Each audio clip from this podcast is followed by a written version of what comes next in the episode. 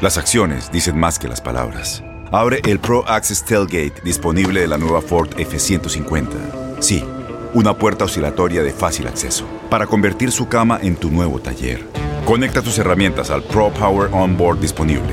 Ya sea que necesites soldar o cortar madera, con la F-150 puedes. Fuerza así de inteligente solo puede ser F-150. Construida con orgullo Ford. Pro Access Tailgate disponible en la primavera de 2024.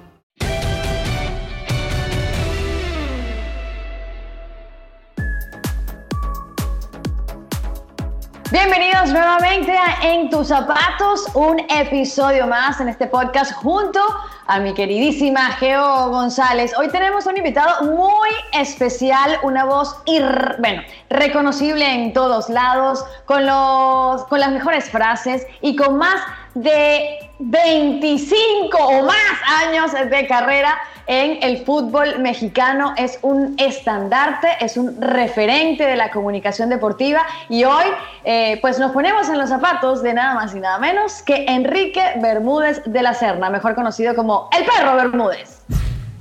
¡Bravo! Aplausos, huesos, ladridos, paseos, de todo. Enrique Bermúdez, bienvenido. Gracias por estar aquí en este programa. Qué difícil va a ser, Adriana, ponernos en los zapatos de alguien que pasan los años, nadie logra llenarlos. muchas gracias Adriana y Geo, un placer saludarlas y a todo el público que nos acompaña. Muchas gracias por su presentación. Y antes que nada, felicitaciones a mi querida Adri, la muñequita de porcelana, que fue para mí la ganadora, ¿eh? lo demás es la ganadora sin duda alguna como comunicadora en español en todos los Estados Unidos de América. Felicidades, mi querida Adri, visita de porcelana. Eres una, eres una ganadora, un gran ser humano. Y eso no te lo quita nadie. Eso lo premia el juez más justo que es Dios y ya sabes por dónde fue. No, bueno, ya me voy a poner a llorar aquí con las palabras del perro Bermúdez que todos los domingos nos narra que cada vez que hay un juego de selección sigue siendo esa voz cantante, ¿no? Eh, en la cancha. Y, y, yo creo que voy a empezar preguntándote algo porque yo llegué a México hace prácticamente, y, hablar de lo que es todo el deporte mexicano, hace prácticamente 15 años fue que yo conocí al perro Bermúdez. Pero el perro Bermúdez tiene muchísimo tiempo, por supuesto, eh, de carrera e, en el medio deportivo. ¿Dónde nace tienes, por supuesto, ADN comunicador, porque tu papá también lo fue, pero ¿dónde nace esa voz tan gutural eh, eh, en la vida del perro? Bueno, esa viene, viene de herencia, bien lo decías, eh, tengo una familia de locutores, más que nada, comunicadores locutores. Mi padre fue presidente de la Asociación Nacional de Locutores de México durante tres gestiones.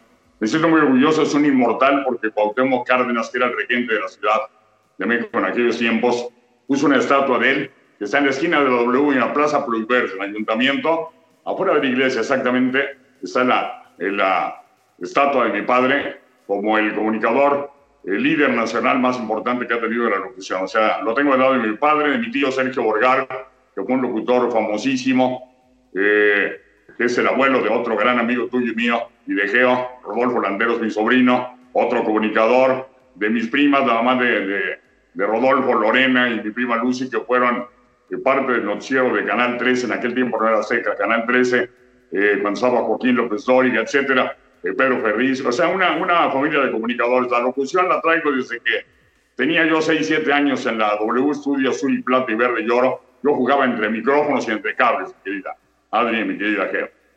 No, no me puedo imaginar las reuniones familiares de los Bermúdez de la Serna ahí en, la cena en lugar de pásame la sal y en este momento es importantísimo ponerle sal a la comida y sal a la herida. no se daba. Perro, ¿quién rayos te puso perro? Así fue, querida Geo. Eh, a ti te recuerdo con mucho cariño, Geo, también. En Copas del Mundo hemos sido compañeros en Alemania. Me acuerdo muy bien. Ahí subimos, ¿se acuerdas? Ustedes compartiendo el pan, la sal y las croquetas. Bueno, tú no, yo, te pasé uno, pero chiste fuchi, no existe para. Sí, claro que sí. En las madrugadas. ¿Quién, ¿Quién te puso perro, Enrique? ¿Por qué Enrique Bermúdez le dicen el perro? Mira, lo del perro es una herencia de mi padre. A mí el chavo me decían el UMLA, Universidad Militar Latinoamericana, porque estuve internado, me portaba yo muy bien, y era un gran estudiante, por eso me metieron a, a la UMLA. De hecho, me decían el UMLA, una universidad que tú a lo mejor conoces muy famosa, Universidad Latinoamericana, por ahí un año. Pero lo del perro, el perro viene de mi padre. Mi padre era el perro Bermúdez porque era queridísimo por todos los locutores del país. De hecho, a los locutores élites de México en aquel tiempo, el Canal 4, el Canal 2, el Televisa, los más famosos, él les ganó la presidencia. Tiempo don Pedro Ferriz, Santa Cruz, la primera presidencia de mi padre, ya le decían el perro porque el perro es el mejor amigo del hombre, ya lo adoraban.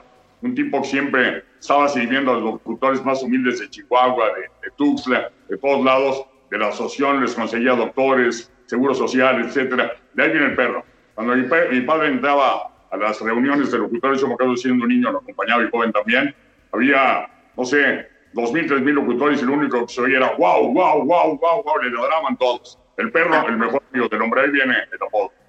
O sea, perdón Adriana, pero él empezó siendo el perrititite, ahora ya es perro. Bueno, es que lo increíble, y, y a eso precisamente iba Geo, es que Sí, eh, quizás siguió los pasos de su padre, pero, pero lo que significa hoy el perro Bermúdez eh, es increíble. Eh, yo cuando empecé a trabajar contigo, creo que nunca había trabajado con alguien que cualquier mexicano sabe quién es el perro Bermúdez. Tenga la edad que tenga, cualquier persona que esté ligada de alguna manera o alguna vez escuchó México o escuchó algún deporte de la selección o la selección mexicana en Estados Unidos, sabe quién es el perro Bermúdez. Cuando uno se le toca trabajar con el perro Bermúdez y, llega uno a un estadio, eh, en tiempos no de pandemia, por supuesto, el perro se baja y necesita seguridad porque todo el mundo es una celebridad todo el mundo le quiere una foto, todo el mundo se acuerda de él. Esa nostalgia y, esos, y ese cariño que, que, tienes con la gente, eh, perro, creo que, creo que no hay nadie que diga que, que no le guste el perro Bermúdez.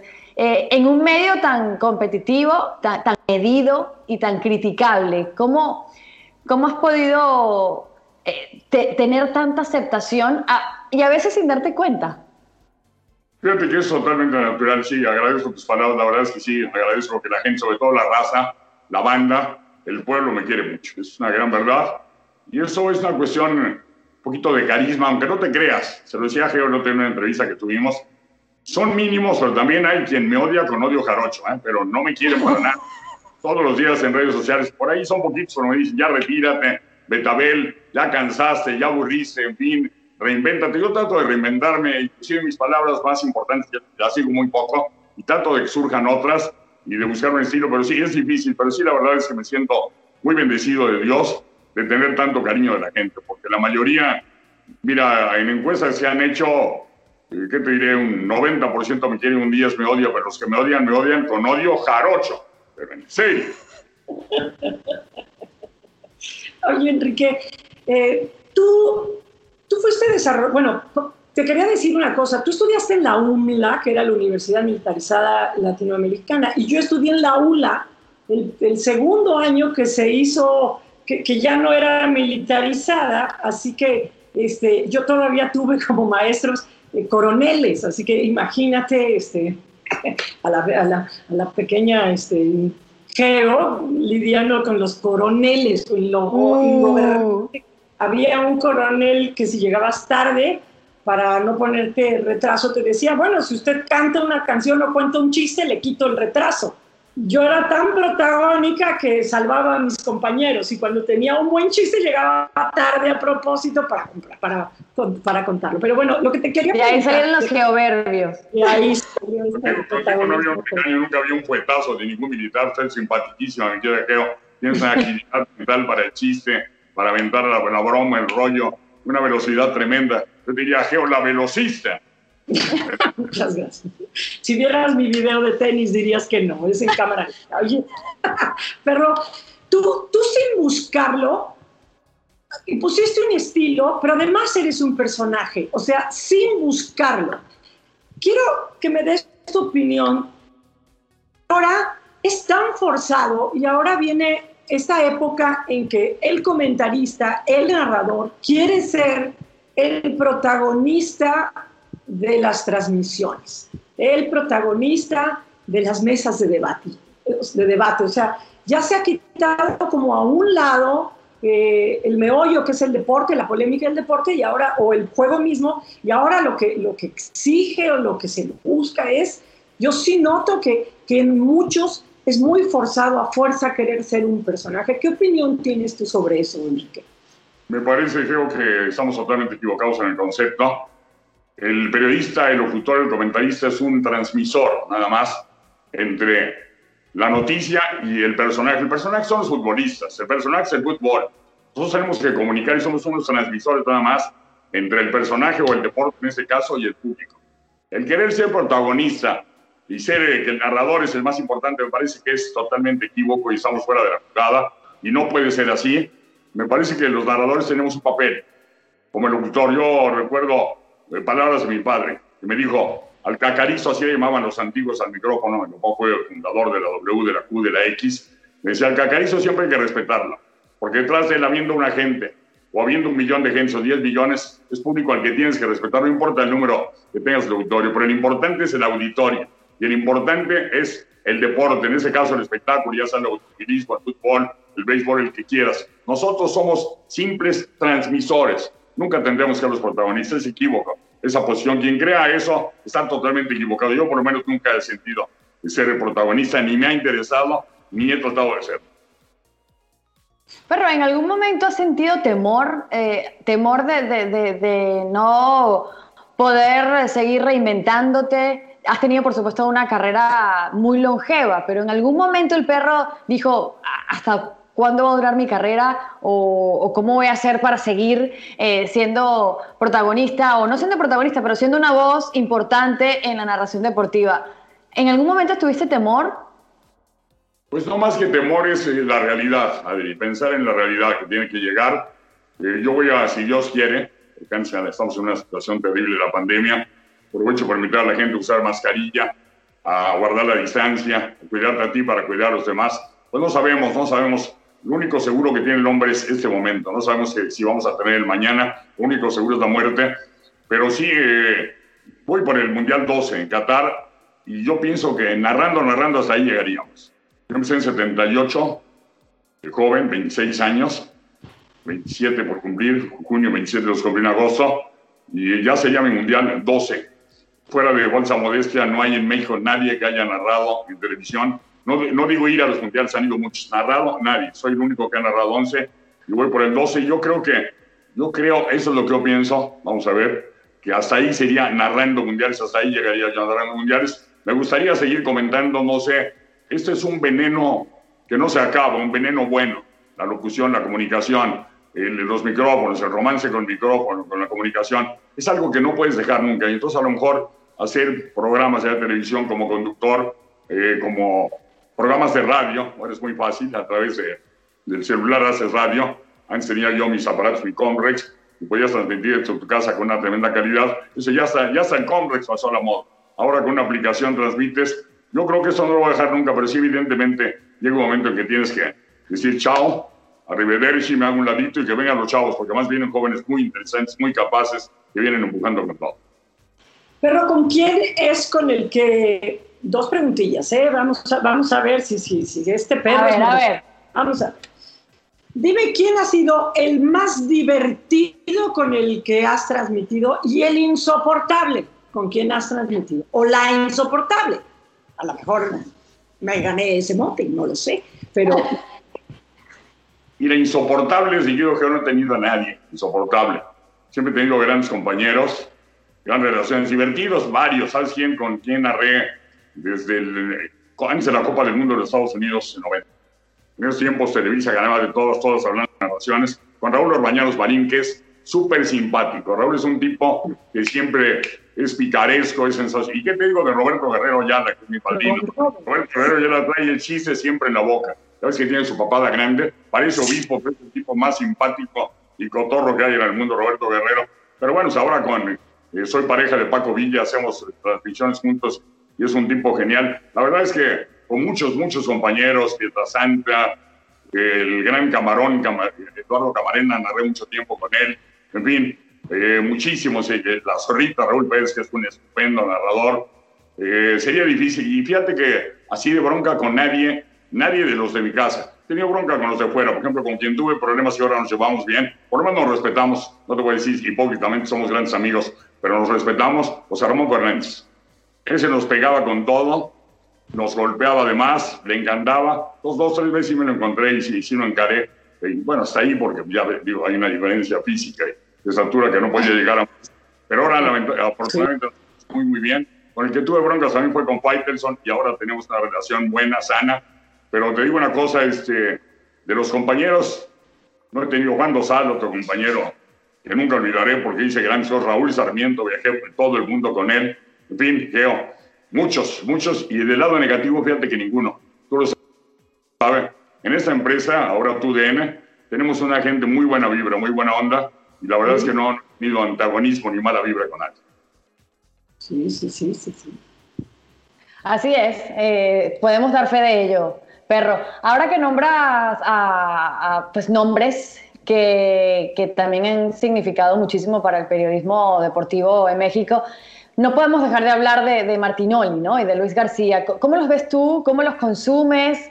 Eh, en el, ¿Cómo decidiste pues, hacerle competencia? ¿Cómo los ves? Mira, eh, tengo una buena relación con él, con Martinoli, acá en Miami hace un año grabamos una campaña de unos jugos que nos fue de maravilla, los jugos sobre todo nos fue muy bien. Nosotros también, cobramos bien, ¿para qué te digo que no? Nos fue bien para los.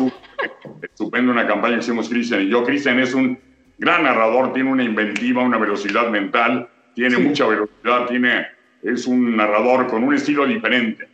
Y bueno, hemos competido mucho. Competimos cuando él arrancaba y durante mucho tiempo les ganamos eh, a mí me tocó cuando me vine yo, todavía Univisión, Televisa estaba ganando, y ahora yo me vine siete años, ya voy a cumplir siete años en Univisión, ya ellos crecieron tremendamente, y ahora estamos compitiendo y vamos ahí apretándoles, eh, acabamos de ganarles un partido de Corea, nos ganan, les ganamos, pero sin duda, y con Luis me llevo de toda la vida, se queda jugador, tengo muy buena relación, somos competencia, pero competencia nada más en el micrófono. Fuera somos seres humanos, somos comentaristas, somos periodistas, somos somos locutores y te digo, mi relación es bastante, bastante sana con ellos. La verdad es que te digo, problemas así he tenido con ellos nunca, ni con Cristian, ni con Luis. Eh, los problemitas que tuve fueron con Faitelson y con José Ramón, pero digo, quedaron en la historia, afortunadamente, y ahora la relación es bastante sana. Enrique, ¿cómo, cómo, este, ¿cómo platicarías tú al público, ahorita que hablamos del ser humano, de, de los ¿Cuáles han sido los temas más difíciles de sortear en tu vida independientemente de tu carrera? Yo he tenido cosas muy difíciles. Por ejemplo, ahorita estoy viendo una geo con mi esposa Leticia. Tenemos, porque iba la pandemia, nueve meses sin ver a Badir, mi hijo. Digo, lo vemos a través de llamadas con video. Él está en México, eh, encerrado. Y tenemos a Jordana en Nueva York, está cerca, pero tampoco la podemos ver, ella no puede venir, nosotros tampoco. Ella está trabajando ahora, afortunadamente ya tuvo un posgrado, ella es comunicadora de la NAGUA y ahora tuvo un posgrado de fotografía y está empezando a trabajar en Nueva York, a hacer su carrera, pero no le aviso, ha sido muy, muy difícil no ver a tus hijos, es la verdad, muy difícil. Eh, momentos terribles tuve cuando tuvo Badir, es un momento mayor sufrimiento de mi vida, que tenía diabetes juvenil, tuvo que eh, ser operado de una de un riñón que le dio Leticia a mi esposa, la imagínate, le dio dos veces la vida a mi hijo. Adriana sabe lo que es eso. Y es algo que, que bueno, me hizo sufrir mucho porque Vadir tuvo un tiempo difícil, fíjate, en su mejor momento como actor, porque él es actor egresado de SEA y estudió también en, en Los Ángeles. Y cuando le estaba yendo muy, muy bien, o sea, hizo varias telenovelas, Velo de novia con Juan Osorio, con muchos capítulos, le llamaban, viene este problema y sufrió mucho porque y sufrimos con él y yo tenía que aguantarme y lloraba en las noches cuando no me vieran porque delante de él tenía que apretar y demostrar fuerza para que no se cayera. Porque fueron momentos terribles, terribles, muy difíciles, pero bendito a Dios tengo una mujer como Leticia con la que ya llevo dos tiempos jugados y vamos a jugar hasta tiempos extra. Eh, pues imagínate que le dio esa, esa, esa bendición y le agradezco al Señor Jesucristo de que ahora Badir está, está bastante bien, gracias a Dios. Eso fue son los dos momentos más terribles de mi vida. Este que viví muy difícil para aquel fue, fue tremendo, pero bueno, gracias a Dios, a la disposición y al amor de una madre para el hijo, pudimos salir adelante. Y es que, bueno, tenemos eso en común, ¿no? Eh, cuando yo me acuerdo que eh, conté en, el trabajo que iba, que había decidido donarle un riñón a mi hermano, eh, una de las personas que se me acercó y, me dijo, yo sé por lo que vas a pasar, eh, es, lo más lindo que vas a, hacer en tu vida, fue el perro Bermúdez, porque precisamente me puso en contacto con Leticia, que eh, si el perro es espectacular, señores, ustedes tendrían que conocer a Leticia, porque la esposa del perro es un alma espectacular. Eh, y hemos tenido la dicha muchos de conocerla, de disfrutarla y, para mí Leticia fue alguien muy importante porque hablamos, porque me contó por lo que iba a pasar, eh, me contó con lo que me iba a encontrar y eso fue muy lindo. Para mí fue una gran ayuda y un gran apoyo haber tenido al perro y a Leticia contándome por una experiencia que ellos ya habían pasado.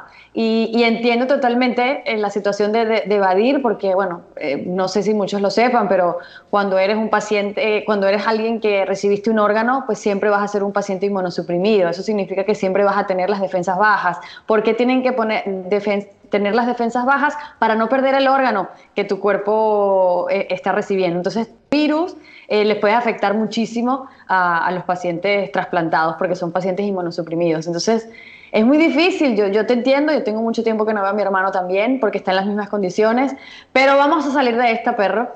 Eh, has pasado muchísimos obstáculos y Badir es un muchacho muy fuerte, está bien, está sano y si Dios quiere, pues el próximo año vas a poder estar con tu hijo. Claro, me queda Adri. Sí, sí, efectivamente tú y ella platicaron mucho de esto.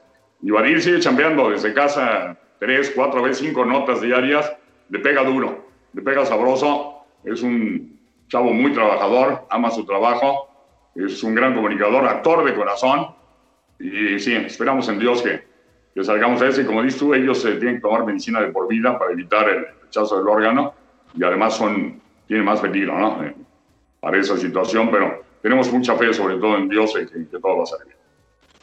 Fíjate, pero hablabas hace, hace unos instantes de de estarte actualizando. Y a mí hay una cosa que amo profundamente y lo tiene en su Twitter.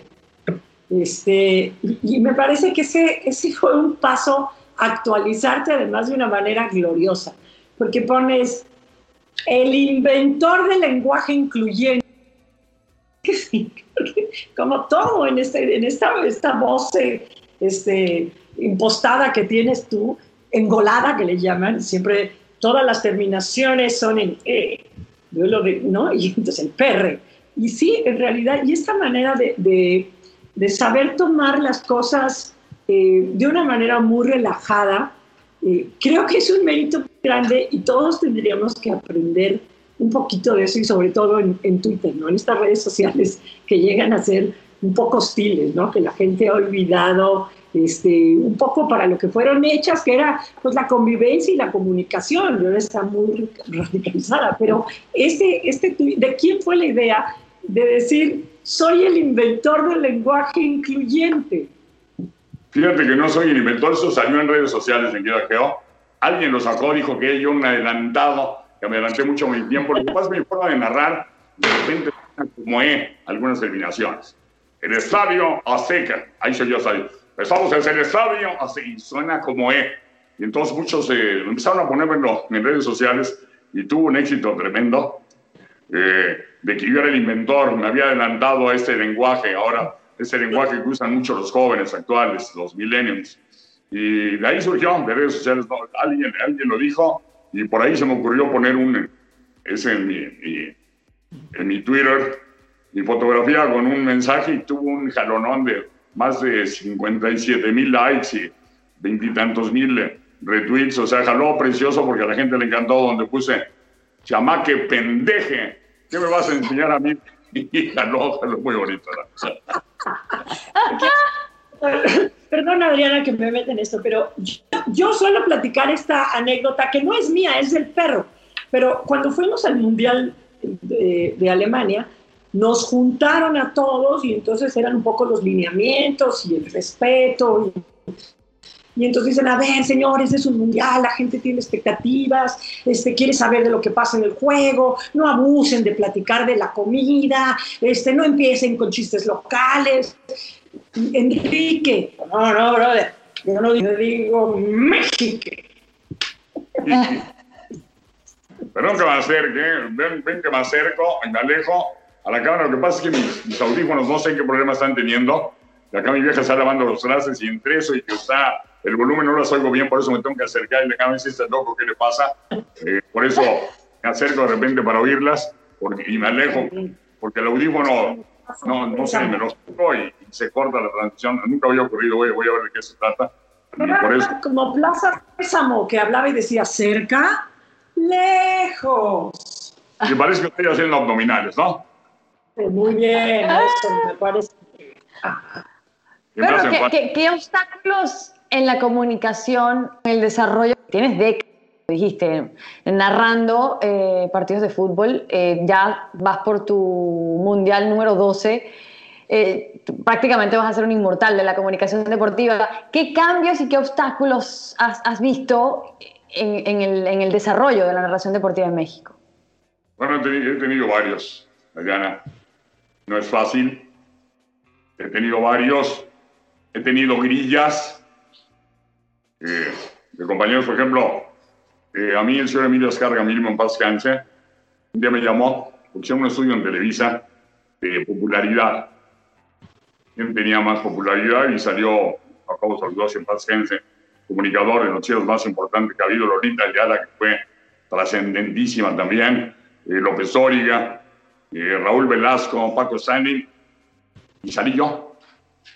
Entonces me dijo el señor Descárraga, dijo, oye, todos saliste tú como cronista, yo te conocí, te vengo viendo, pero la gente te quiere mucho. Te voy a dar un programa. Me dio un programa que para mí fue el que me levantó sin duda alguna mi popularidad, Samombazo Dominical. Un programa donde eh, no era solo de deportes, era de espectáculos, deportes y era social. Porque viajamos a todos los estados del país, por ejemplo a Sonora, y en un helicóptero íbamos a la zona del silencio, y desde ahí buceaba yo en San Carlos, por dar un ejemplo de Sonora, y, y, transmití una boda a 10 metros de profundidad en el mar, los novios y las novias y yo con micrófonos abajo, son experiencias maravillosas. Ese programa le fue de maravilla. Llegó a marcar en aquellos tiempos 14, 15 puntos de rating, cuando el rating anterior era de 6, 7. Nos fue muy, muy bien con dos compañeras extraordinarias. Diane Pérez, la doctora, que sigue todavía al aire, una mujer maravillosa, guapísima, bellísima y bellísima física y espiritualmente. Y Gaby Reséndiz, que en aquellos tiempos era la que cubría las presidencias de la República. Era la reportera de los presidentes de la República, de política. Solo carga mismo el, el gran Don Emilio se le ocurrió hacer un programa de esto, de espectáculos y deportes, con un narrador de fútbol, una especialista en medicina, como era Diane, y una especialista en política, y salió una fórmula extraordinaria porque era muy vivo, muy natural, muy fresco. Y de ahí me vinieron muchas grillas, no voy a dar nombres, pero como fue también, vino muchas grillas de gente muy importante, comunicadores a los que estábamos visitando los callos, ya en su terreno. Y sí, sí me causó problemas. Inclusive salimos al aire teniendo un gran rating, duró un año, seis meses. Yo creo que puede haber seguido mucho más porque jalaba muy, muy bien. Pero las grillas pesaron. Pero yo me, me sobrepuse y de eso empezamos a narrar otra vez. Por cierto, ese, ese año y medio dejé narrar. Narraba yo nada más 15 días a la máquina de Cruzul. Se lo pedía al patrón, a don Emilio. Descarga, mismo, en paz descanse. Le dije, déme chance de narrar un partido. Y regresé a narrar, regresé a narrar siempre, pero sí, sí hemos tenido algunos problemas, grillas, problemas, no en el ámbito deportivo, eso fue, te decía, de gente de la empresa, pero no tenía nada que ver con deporte, sino, estaba yo pisando terrenos que exactamente y, no gustó del todo, te digo, porque tuvo mucho éxito. Eh, he tenido problemas también físicos, dos operaciones en cuerdas bucales en la garganta, una de ellas tuve que estar un mes fuera del aire, 26 días, y la otra no fue tan grave, fueron 14, 15 días, pero sí te entra un terror de, en esos 26 días no puedes hablar.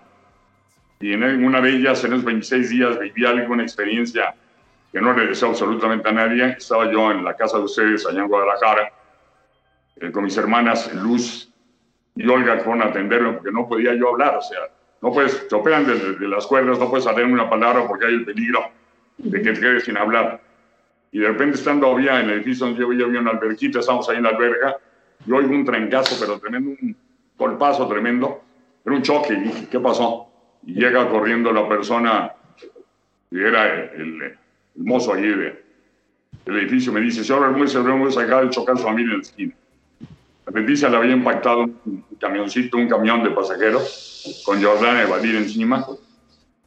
Un choque terrible, Jordana se la llevaron con sangrando toda la frente, fue lo que vi. Badir se bajó del coche. Eh, al poco tiempo sobrevino la diabetes y Leticia también muy alterada. Pues, imagínate, y yo sin poder decir una palabra, sin poder hablar, abrazándoles y todo, pero fue, fue una cosa espantosa, horrible, que no deseo a nadie, pero que gracias a Dios salimos al frente todos de ella. Esas han sido cuestiones físicas, eh, pero sabes que todo, la vida te enfrenta muchas cosas. Hemos tenido que luchar mucho, me queda Adri, me queda Geo. Yo llegué a hacer programas cada domingo a las 6 de la mañana, un programa que se llamaba Así es Jalisco, donde transmitía desde todo el estado de Jalisco la música mexicana, los valores, eh, la cultura de cada estado. Ahí en shows van al maestro Arreola, uno de los hombres más cultos de tuve la oportunidad de, entrevistarlo. Un chavo, ya era un señor que estaba en una capa y que entrevista tuvo también programas. Es decir, muchas experiencias, mucho sacrificio, mucho, mucho trabajo, eh, pero sin duda alguna eh, le doy gracias a Dios del momento el lugar que tenemos, chiquito, mediano, grande, lo tenemos y creo que me lo he ganado. Nadie me ha regalado absolutamente nada. Ha sido base de mucho esfuerzo, mucho sudor, mucha entrega, mucho honor y mucha bendición. Sí, recuerdo el maestro Arruel en una fórmula que hicieron, me parece que fue para los Juegos Olímpicos de Sydney, y lo hicieron hacer un, un, un dueto ahí al aire con Talía, ¿no? En esta combinación de, de fórmulas para, para ver, ¿no? Para irle buscando nosotros decimos cuando conocí a Enrique Bermúdez, pero en realidad yo creo que tendríamos que decir cuando Enrique Bermúdez me conoció, porque Enrique Bermúdez lo hemos conocido de siempre en todas las, narraciones, pero en, ese Mundial del 2006, Enrique, eh, tú, tú fuiste hipnotizado. La gente me pregunta, Geo, ¿en realidad sí hipnotizaron al perro? ¿Recuerdas ese, ese episodio? ¿Lo recuerdas con gusto? ¿Lo recuerdas con coraje? ¿Lo recuerdas con indiferencia? Platícame un poquito de eso, Enrique, porque, porque fue algo fuerte, algo que, que simbró ver a muchos de, de, ustedes, bueno, bajo el efecto del hipnosis, ¿no? Sí, lo recordamos muy bien, Geo. fue eh, un mundial sensacional. Tú hiciste un trabajo extraordinario y fue un mundial muy, muy bonito. En ese 2006 todavía trabajó, si te acuerdas, eh, recordando ese mundial, fue de invitado y que para mí es la figura más grande del relato en ese país. O sea, bueno, no estamos en Estados Unidos, en México. Estoy hablando de Estados Unidos, en Miami. Me refiero a mi ídolo. Yo tengo un ídolo en la narración, Ángel Fernández. Y ahí estuvo Ángel, ¿te acuerdas? Lo llevaron. Así como recordarse lo de Arreola, que Arreola lo pusieron, eh, don Emilio Escarga también, en un mundial a comentar a don Federico con toda esa cultura, hablando de fútbol. Acuérdate aquello, ¿te acuerdas el de Beto y, Enrique, también aquella pareja de Beto Murrieta y Enrique Borja, eh, que era como aquellos quisieron hacer una cosa que fue muy simpática. Y sí, Ángel Fernández estuvo inclusive en esa Copa del Mundo, el que tú eras el Geo, y estuvo Eugenio Derbez, estuvo, bueno, son grandes recuerdos. La verdad es que los mundiales han sido experiencias maravillosas y recuerdo mucho el 2006 contigo, sin duda alguna. ¿Pero te hipnotizaron o no? Ah, la hipnotizada fue de, la neta, neta, mira, mi misma familia me lo dice que soy un yo decir, soy un pinche actorazo y soy un actorazo. Pudo haber sido. La verdad es que no. La verdad es que no del todo. Tengo mis dudas de que algo... Inclusive el, el, hombre que, Minotzol, que un, pues, entrevistó Minotzol Eugenio Derbez, Derbez hizo pipí en, en la, en, cuando Minotzol. A mí de repente me dijo, oye, ya tenemos que ir al aire y no se puede contigo del todo, ayúdame por favor. Y, y fuimos y yo siento que algo, algo raro hubo, pero también siento que le puse un poquito a la actuación y que pude haber sido yo nominado ahí al Oscar junto a mis grandes eh, ídolos como Pacino y los grandes actores de, la historia. La verdad es que todavía hipnotizado, hipnotizado no estaba porque recuerdo todo lo que hice y cómo lo hice, pero de que hubo una influencia, de que mentalmente ocurre algo porque me tuvo hora y media, dos horas antes hablándome y diciéndome y poniéndome relajar, naciones, etcétera, etcétera. Algo hubo, algo hubo, mi geo, pero no, al 100% no estaba yo, estaba medio, medio güey, vamos a decir, medio mariadona nada más. Bueno, yo tengo que agregar en este cuento que ese señor, ese hipnotizador, creo que era apellido Cano o algo así, eh, él antes de ese musical, él también fue un poco famoso en Venezuela. Cuando yo trabajaba en los medios en Venezuela, y era puro bluff. Pero bueno. Te voy a creer que Eugenio Derbez de verdad lo hizo, pero... A ti te hipnotizó. Era pura mentira. ¿Sabes a quién hipnotizó fuerte? Fuerte, fuerte Arturo Rivera. El gordo Rivera, te mando un abrazo, mi querido Arturo, si nos ve por ahí. Ahí me hipnotizó, pero en serio. Fuerte, ahí en el, en el estudio de Televisa me tocó verlo. Y te digo, lo mío es, mucha gente jura que sí. Javier Aragón dice, ¿cómo no estabas hipnotizado? Digo, mira, un día a Leticia, a mi esposa, a Badiri, mi hijo y a Jordana, les dije, ahí les va. Y les hice exactamente lo que hice allá. Y me dijeron, papá fue igualito. Entonces no estabas hipnotizado. Dice, me decía Badir, con razón soy actor, ya veo, de dónde. Bueno, quizás somos muy difíciles de hipnotizar, perro. Pero yo me acuerdo que era medio mentirilla. Pero bueno, más espectáculo que otra cosa. Perro, ¿qué significa Televisa para ti? Televisa, mi casa. Televisa es la empresa que me dio la oportunidad de iniciar esa carrera. Televisa, nazco con ella porque Televisa Radio, la XW, la XQ y la XX, mi papá era locutor de ahí, ya en su momento. O sea, yo jugaba en los pasillos de Televisa Radio.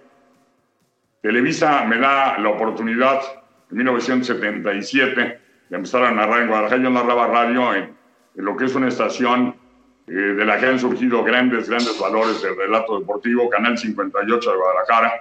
De ahí surgió el gran Emilio Fernando Alonso, un estupendo narrador, sin duda alguna, y un ser humano maravilloso, el gran Emilio. Le mando un abrazo. De ahí surgió David Medrano, de ahí surgió Víctor Manuel Castillo, de ahí surgieron muchísimos, muchísima gente de, del fútbol que han tenido carreras muy importantes. Y Televisa me oye y el señor Emilio Díaz Barroso Azcárraga, en aquel tiempo era el presidente de la América y era presidente o era vicepresidente de eventos especiales, me escucha en un partido de Atlas Américas como el partido chofer y dice, oye, a ver, apúntate, ¿quién, quién es este cuate? Averígame quién es, me gusta cómo narra. Mira. Y a la siguiente semana me llaman, ¿quiere trabajar en Televisa? Pues cómo no. Empiezo a, empiezo a narrar con Roberto Guerrero Ayala en Canal 4 un partido del Atlas, de mi adorado Atlas. Soy Atlas aunque gane. Y ahí empieza mi carrera en Televisa. Y en Televisa pues, narro mundiales 78, 82, 86, 90, 94, todos, salvo el de Brasil. Ese lo narro el 2014 solamente para División, que es donde tú y yo eh, nos conocimos y trabajamos. Y 2018 Univisión ya no tiene los derechos del Mundial, los siguientes del mundo, y entonces hay una invitación para hacerlo, algunos tuyos, algunos de Univisión, cinco o seis gente somos invitados para trabajar en Televisa, y vuelvo a estar en Televisa, y ahora la fusión de Univisión y Televisa en TUDN, en el aspecto deportivo, pues regreso, regreso a mi casa, es decir, una, una empresa a la que tengo yo un enorme cariño, un tremendo respeto y un agradecimiento por siempre. Fíjate que este es el testimonio de normalmente este, la gente, bueno, decía el Quijote, deja que los perros ladren, señal de que vamos andando. Es que no conocía al perro Bermúdez. Aquí el que ladra es el perro porque va caminando él mismo. Eh, Enrique, no te puedes despedir de este podcast porque tú, además de ser uno de los consentidos, se dice, se rumora, y yo he sido testigo, de que cantas rock and roll. Así que yo quisiera pedirte que nos podamos... Yo también he sido testigo. Adriana canta muy bonito y, y canta... rock, rock, de, de chavo. Putitos. Eh, ellos decían que estuve en un gran grupo, no. Estaba en un grupo de, se llama El Poder Verde, ahí en la colonia del Valle. Yo soy, nací en Tampico, pero es muy niño, a, a los año y medio, año ocho meses llegué a México. Viví toda mi vida en la del Valle. Y teníamos un grupo fiestero ahí en las fiestas y sí se cantaba rock, eh, cantaba rock, sobre todo en español, porque en inglés es este, yes, no, y, yes, you no. know, muy malo para inglés. Thank you. Bastante. Y pero, muy poco, pero sí, sí me gusta el rock. Ya que vamos a de toda la vida, ya la conozco todo el mundo. Lo voy a cambiar porque Popotitos ya, ya la conozco todo el mundo, ¿no? Te vamos a acompañar. Perro. Una nueva. A ver, a ver, ¿cuál sería? Por patitos y te acompañamos. Así ya. que soy culpable. Sé que fui un pecador imperdonable. Hoy te pido, Señor, me vuelvas bueno, porque tengo un amor limpio y sereno. Y si voy a seguir siendo igual que antes no la dejes venir a llorar junto a mí. Quítame su amor, porque soy un pecador. Pero a ella, pero a ella, no. Yo sé muy bien que esas chamacas son peligro mortal. De problemas y disgustos no me van a faltar. Cuando me importan los problemas que me puedan buscar, es pura dinamita y a mí me hace explotar. Pólvora le dicen y con mucho razón. Es aquí no está por ahí, pero lo hace volar. Si una vuelta te hace corta, te podrás convencer. Mi chamaca más rebelde no te vas a encontrar. Si una vuelta con ella ya te convencerás que no hay que la contra y te empieza a besar. ¡Pólvora!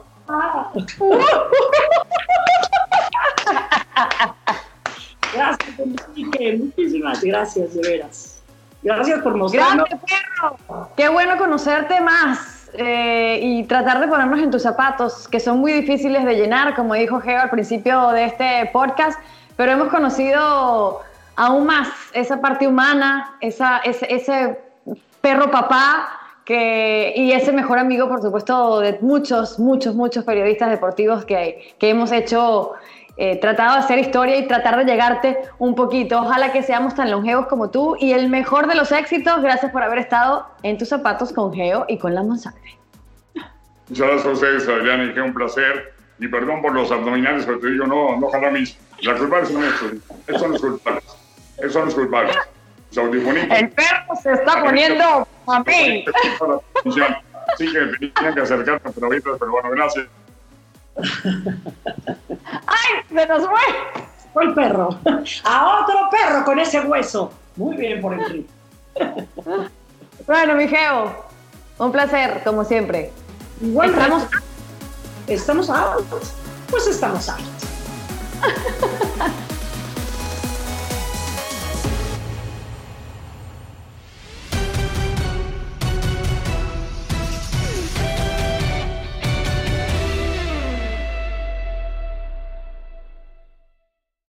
Aloha mamá. Sorry por responder hasta ahora. Estuve toda la tarde con mi unidad arreglando un helicóptero Black Hawk. Hawái es increíble. Luego te cuento más. Te quiero. Be All You Can Be, visitando goarmy.com diagonal español.